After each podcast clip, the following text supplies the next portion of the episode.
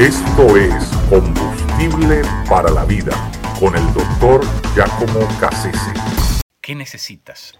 Uno de los relatos más interesantes en todas las escrituras eh, es aquel donde Nehemías, eh, en su relación con el rey Artajerjes, eh, consigue que éste mm, finalmente se interese por algo que estaba en su corazón, y era la reconstrucción de Jerusalén, de sus murallas, y, la reactivación de toda la vida socioeconómica de, de, aquel lugar. el rey incluso al ver la, determinación que tenía Nehemías, le, le pregunta, ¿y qué necesitas? ¿Qué necesitas para llevar eso a cabo? ¿Cuánto tiempo? ¿Cuántos recursos? Qué interesante, porque mm, Nehemías pudo haber aprovechado aquella eh, oportunidad, aquel cheque en blanco que se le estaba ofreciendo para eh, sacar algún beneficio, hacer algún tipo de, ganancia personal de todo aquello. Pero al contrario, si, uno sigue leyendo el relato, Nehemías incluso llega a decir que él ha puesto de su propio dinero, es decir, no se ha beneficiado, no cobró nunca eh, el, salario de, que estaba asignado y al que él tenía derecho para, por ser el gobernador en, en aquella región.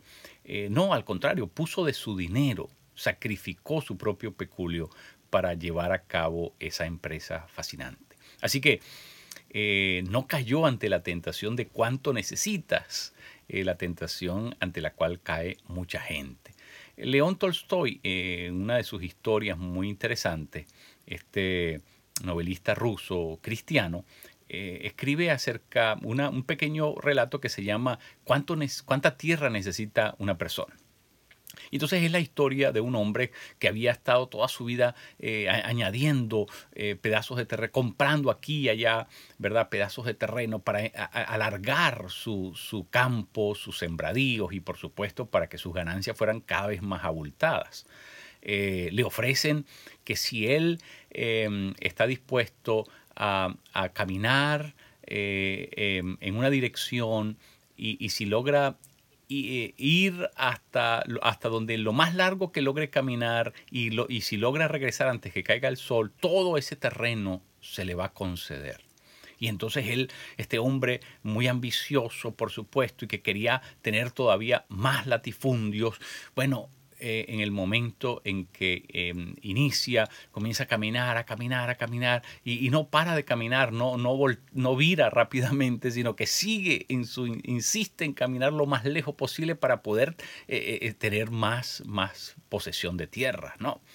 Pero claro, eso lo hizo agotar al punto en que cuando finalmente viene en, en, de regreso, cae muerto de, del cansancio a unos pocos pasos de poder completar la meta.